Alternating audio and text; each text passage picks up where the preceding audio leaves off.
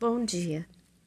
É, eu gostaria de deixar é, essa gravação para o pessoal do nosso grupo de estudos, porque é, muitas vezes a gente é, ouve falar de, de perdão, de vingança, de do que pode acontecer, que vai fazer, que vai desfazer e muita coisa assim com relação às pessoas se vingarem de coisas acontecidas com elas. É, eu entendo que existam momentos de bastante raiva e situações que a gente precisa aprender a, a digerir e a conviver com elas e então eu vou deixar aqui para vocês algumas situações pelas quais eu passei e que não foram é, nada fáceis, mas eu aprendi a, a, a conviver com elas, né? É, meu pai estava doente uns anos atrás, meu pai já desencanou, está no mundo espiritual graças a Deus agora tá muito bem, ele tá curado, né?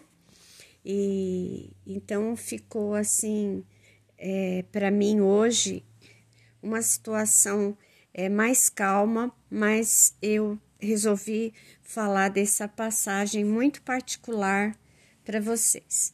Meu pai teve cinco a seis anos doente, ele era diabético e cutucou a unha do pé, do dedão do pé dele com, com um alicate velho, alicate de unha velho, enferrujado, e acabou causando uma infecção no dedão dele do pé.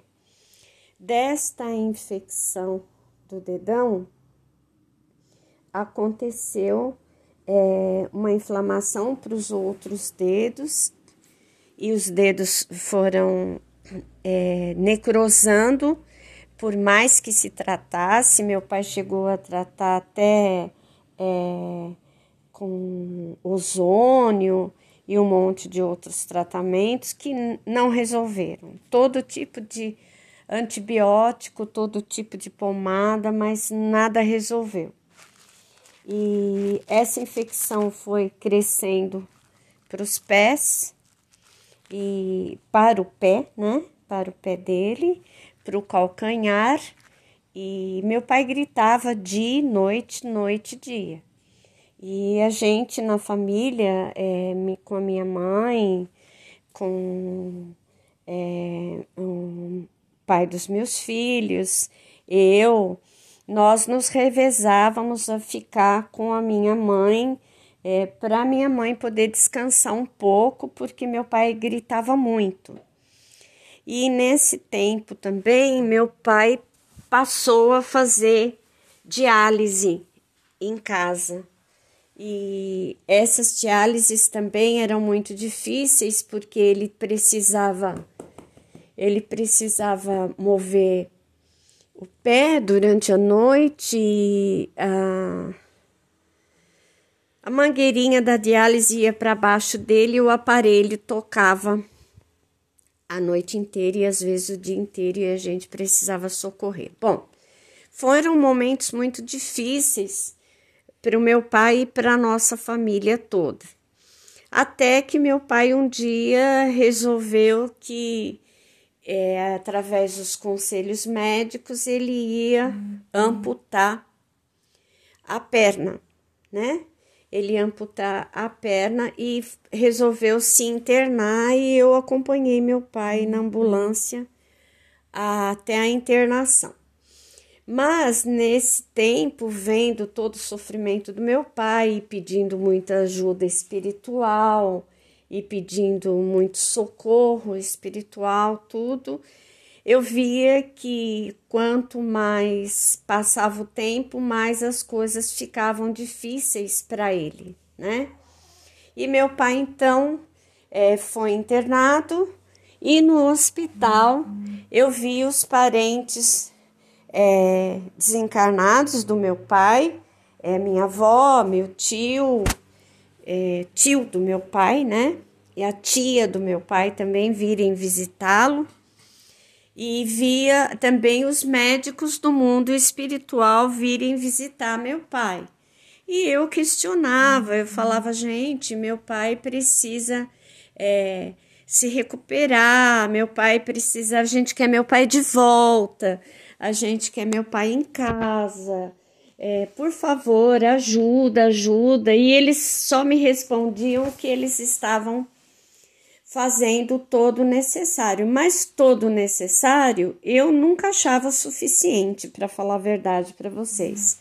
E eu ficava muito, muito brava, muito magoada também, muito é, ofendida até com o mundo espiritual por ver o sofrimento que meu pai estava passando e que a minha mãe também e todos nós, né? Porque todos nós estávamos passando junto.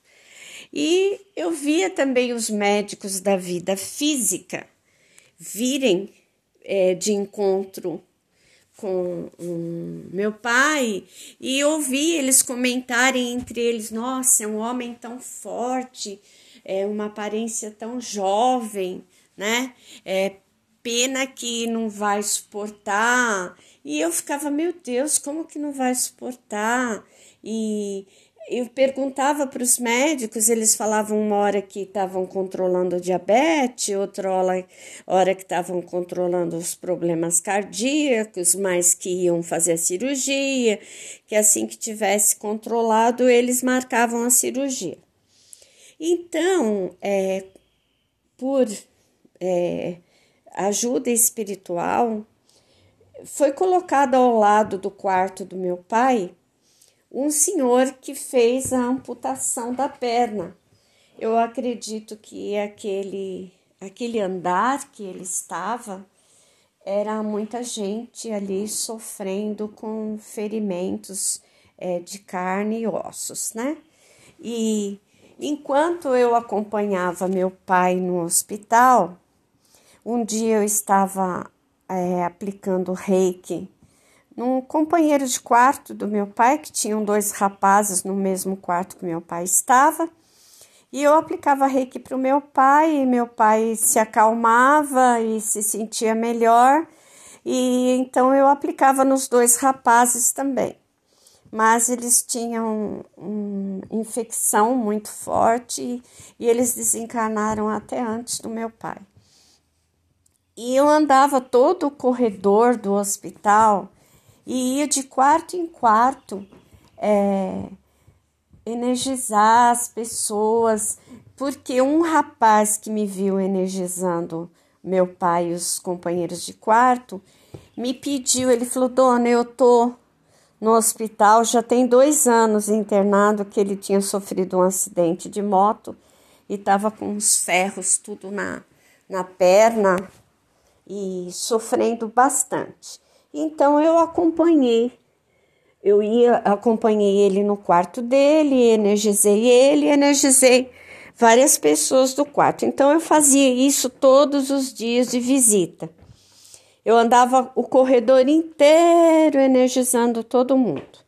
E ao lado do quarto do meu pai foi colocado um senhor que tinha amputado a perna. E o meu amigo espiritual, o Frederico, me disse assim: vai ver como está esse vizinho de quarto do seu pai. E eu fui. Ele tinha acabado de sair da cirurgia, ele estava gemendo muito ainda, sofrendo muito ainda das dores. E ele falou para mim: Você viu que ele amputou a perna? Eu falei: Vi, eu acho que esse, esse corredor, esse andar é somente disso, né? Ele falou: você presta atenção nos próximos dias. E eu fiquei prestando atenção naquele senhor.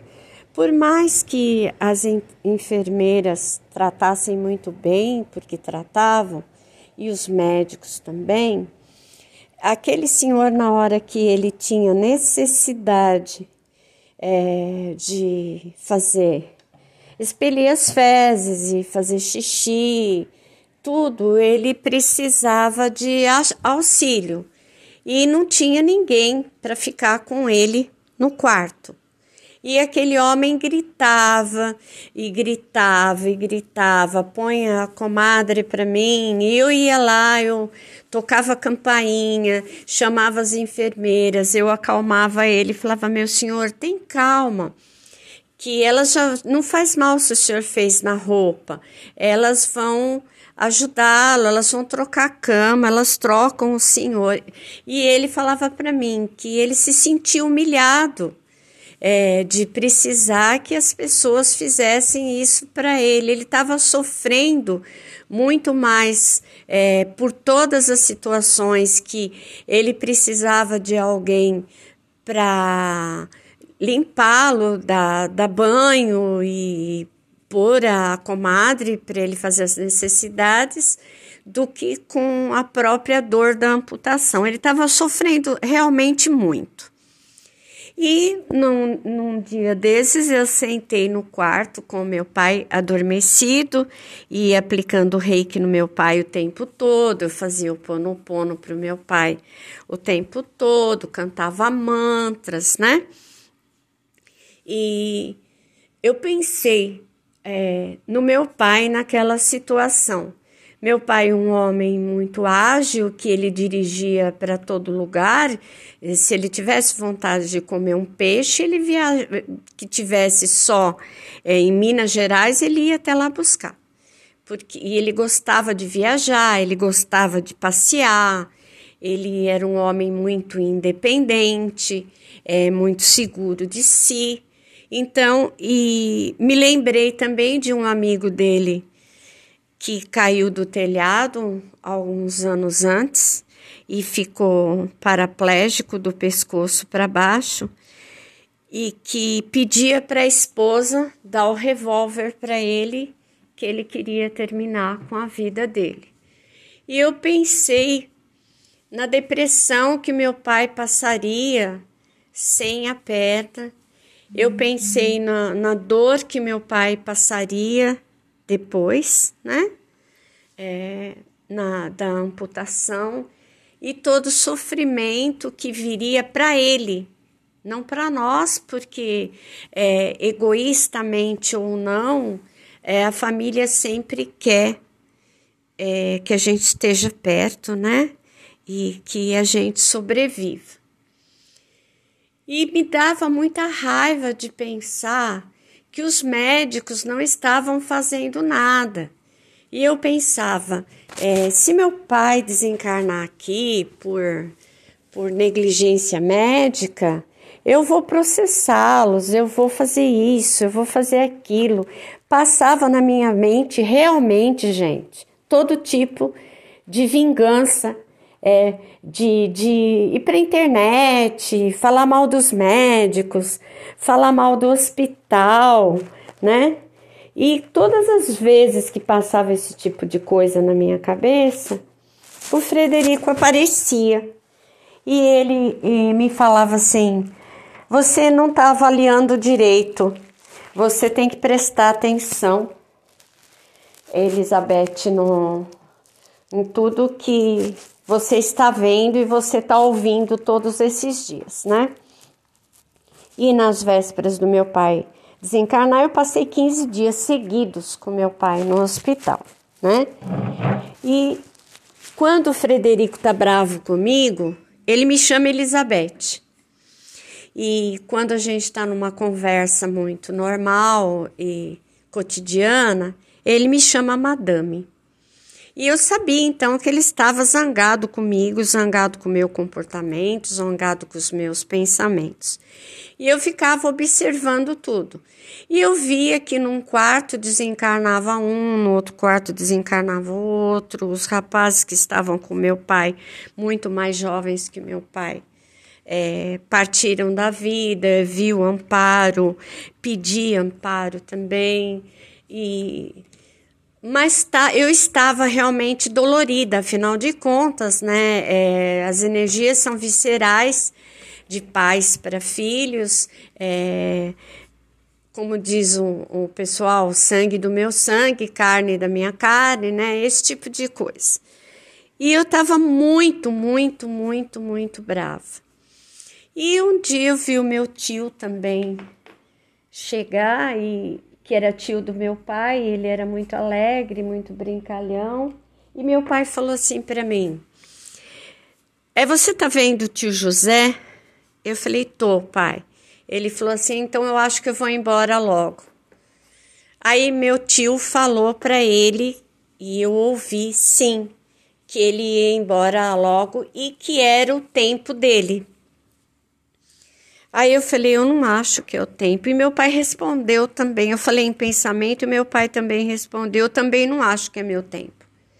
Eu acho que os médicos não estão fazendo tudo que é preciso, né? Naquele, na, naquele dia, é, meu pai falou assim para mim é, que que ele queria ir embora, mas ele estava tomando morfina direto e, e eram doses muito altas de morfina para passar a dor, né? Eu falei, pai, o senhor veio para cá porque o senhor quis, o senhor autorizou os médicos a amputação, o senhor assinou autorizando a, a sua internação e a sua amputação, né? O senhor só que pode mover isso, né? E ele então ficou um pouco sem falar comigo. Depois é, eu estava deitada do lado dele, energizando ele, encostei a cabeça e estava rezando. Meu pai pôs a mão na minha cabeça e falou assim para mim: Eu te amo, filha. Obrigado, eu te amo. Aí eu levantei a cabeça e falei: Eu também te amo, pai. Te amo muito. E eu falava para o meu pai todo instante que eu estava lá. Eu te amo, viu, velho? Se é marrento, se é turrão, mas eu te amo. E ele virava a cabeça, balançava a cabeça. Mas a raiva, o ressentimento dos médicos, do hospital e também do mundo espiritual não passava, gente. Por mais que eu rezasse, não passava. Eu queria que alguma coisa fosse feita e mesmo sabendo que meu pai ia desencarnar, eu não aceitava.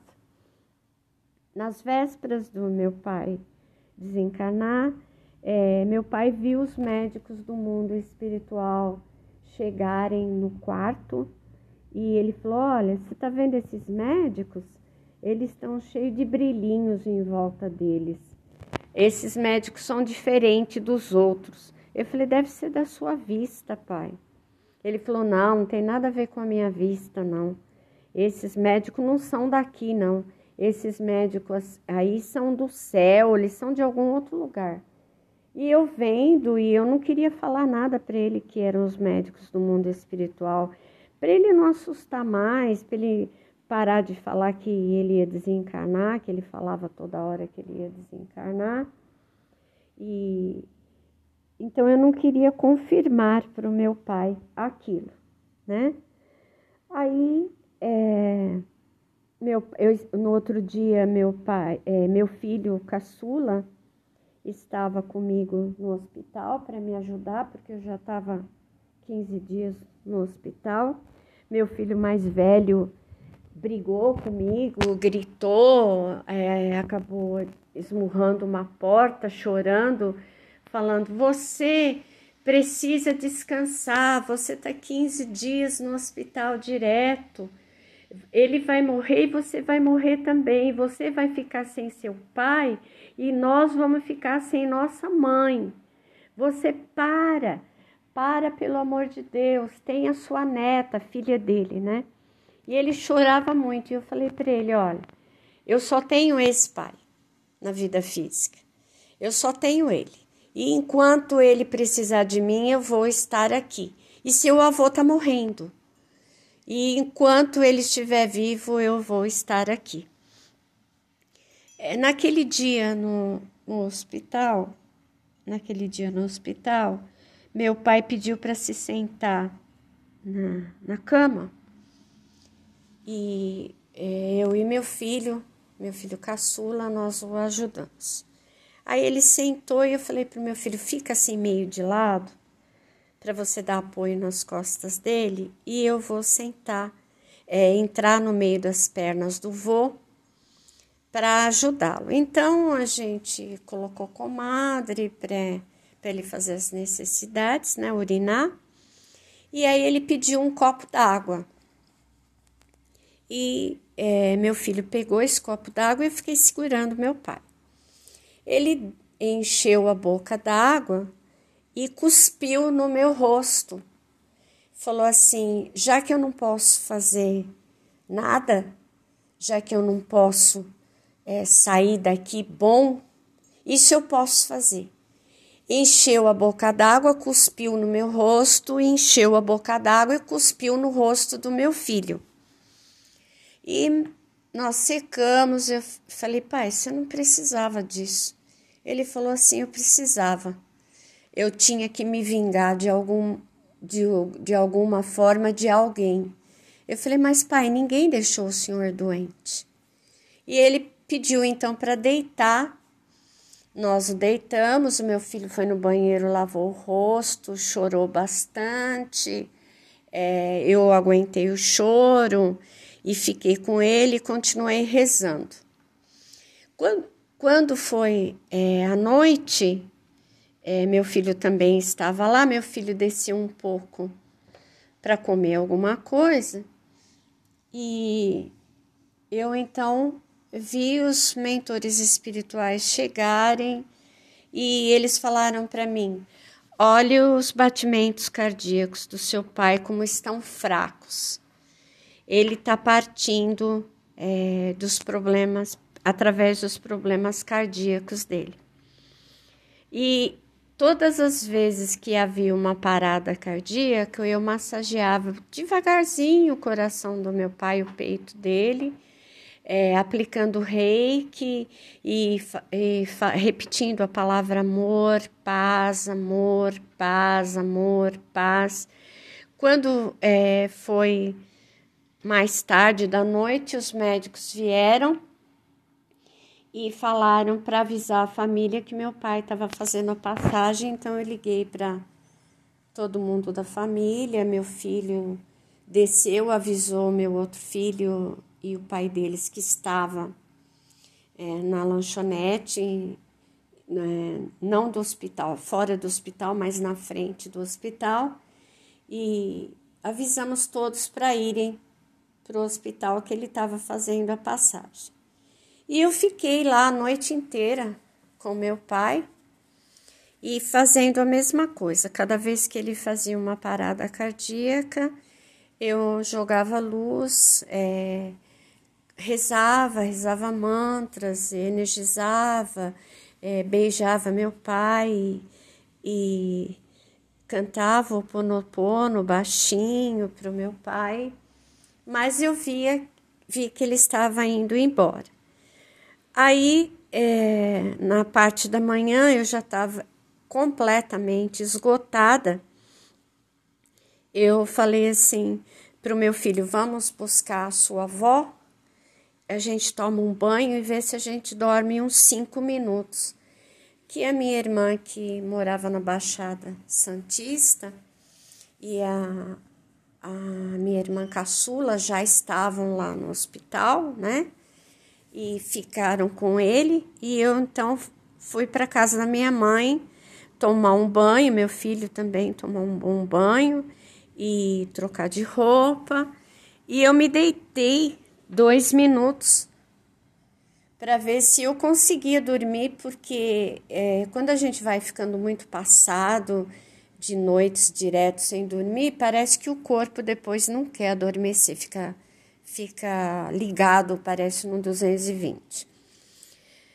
Aí eu vi é, que eu estava com o meu filho Gustavo, o meu caçula, é, tirando o meu pai do corpo e levando meu pai para um hospital no astral com mais três ou quatro amigos espirituais. Meu pai estava adormecido.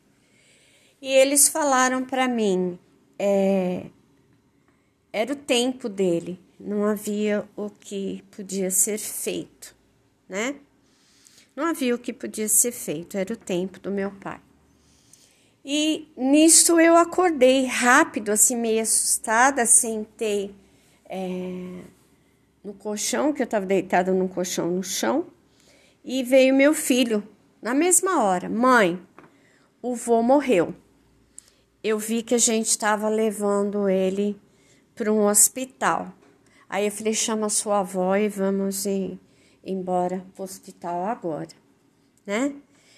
Aí ele falou: vamos, vamos, vai, chamou vó, vamos, vamos, vamos. E a minha mãe, ai, tô sem coragem de ver ele sofrendo daquele jeito, essas coisas, né? E quando nós estávamos bem, acho que menos de, de cinco minutos do hospital, uma das minhas irmãs que estava lá com meu pai ligou e falou assim: traz logo a mamãe que o papai já fez a passagem. Bom, é, é, eu, eu fui incumbida também de é, não só ver meu pai no quarto, me despedir dele, mas depois de ver meu pai no, no necrotério, né, fazer o reconhecimento do corpo e ver meu pai naqueles sacos que eles colocam no hospital antes que chegue a funerária para preparar o corpo, tudo, e conversar com minhas irmãs, as roupas do, do enterro do meu pai, tudo. Mas é, passou para mim, quando meu pai desencarnou, aquele desejo de vingança, de tristeza, de raiva que eu estava, de achando que as pessoas não estavam fazendo o necessário e o mundo espiritual não estava fazendo o necessário.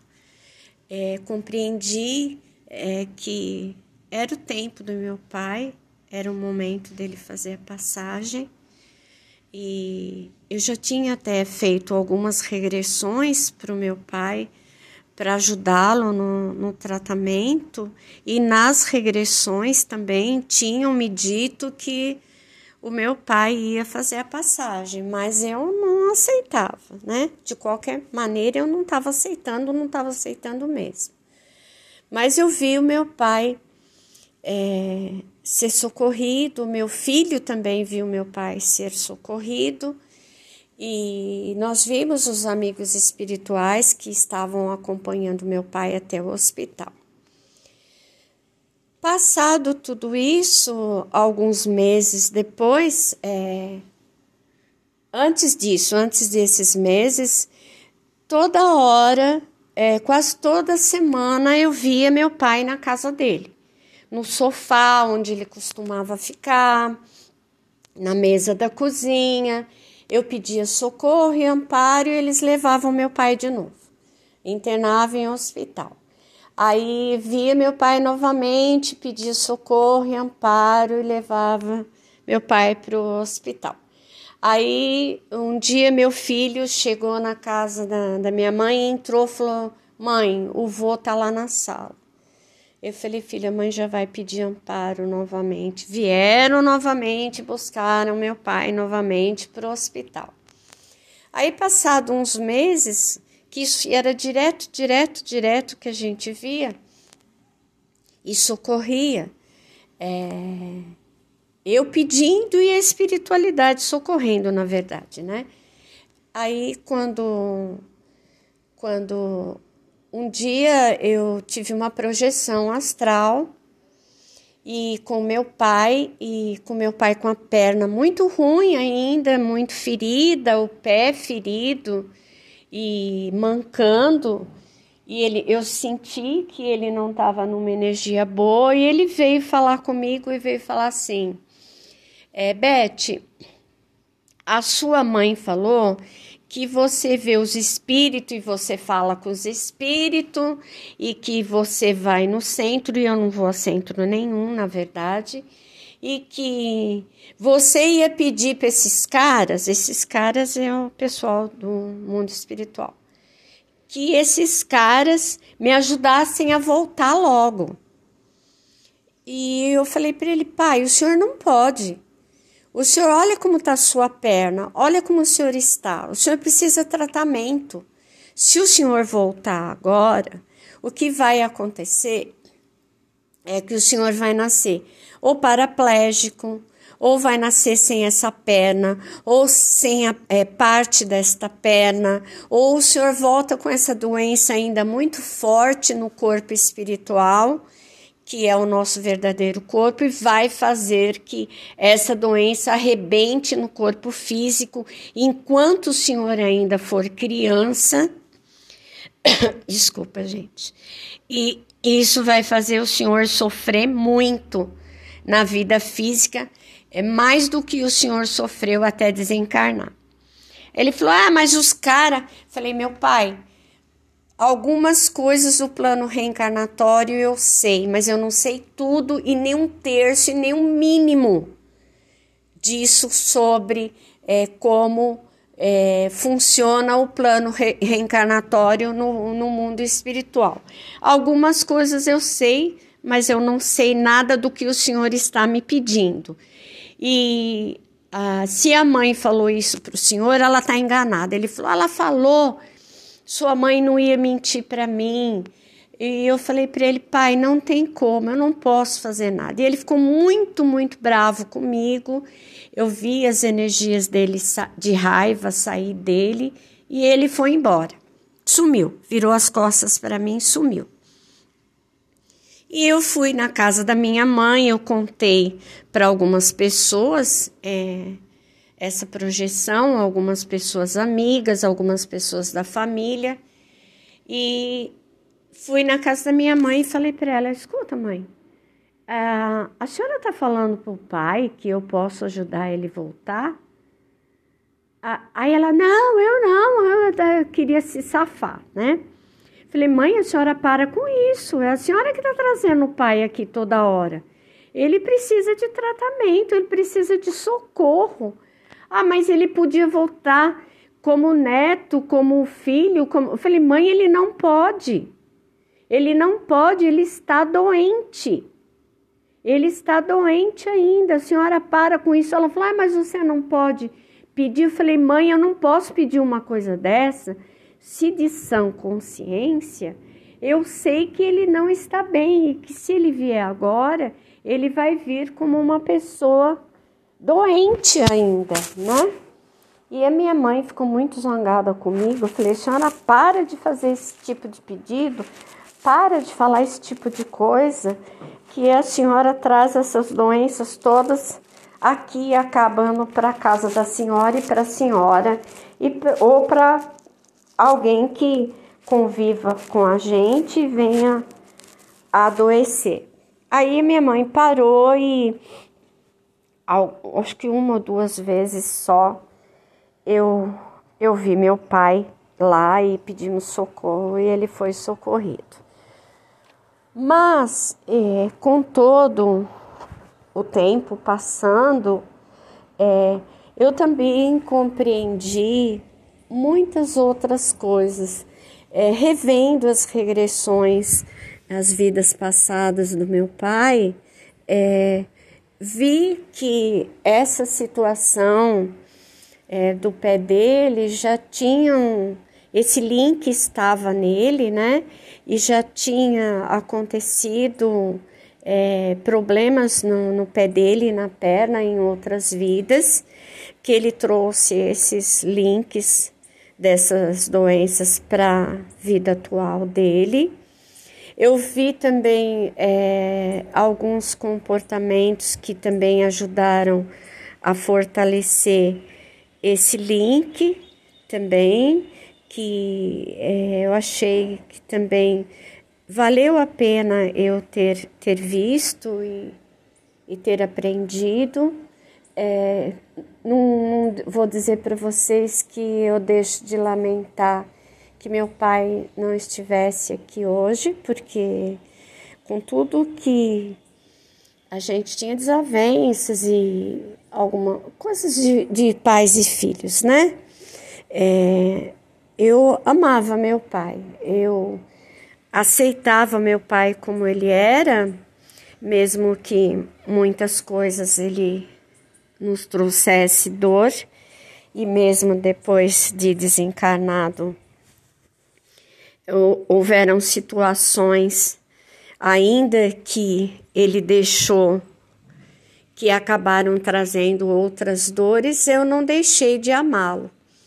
Mas é, eu entendi sobre vingança e justiça que se eu tivesse prejudicado de alguma forma a médicos e enfermeiras e o próprio hospital, eu não estaria vingando o meu pai, não traria meu pai de volta, não traria saúde ao meu pai, não traria saúde à nossa família, eu estaria prejudicando outras famílias e um hospital que socorre muitas pessoas e meu pai e aquelas pessoas que eu vi que desencarnaram ali são algumas, mas quantas milhares e milhares de pessoas são salvas e são socorridas?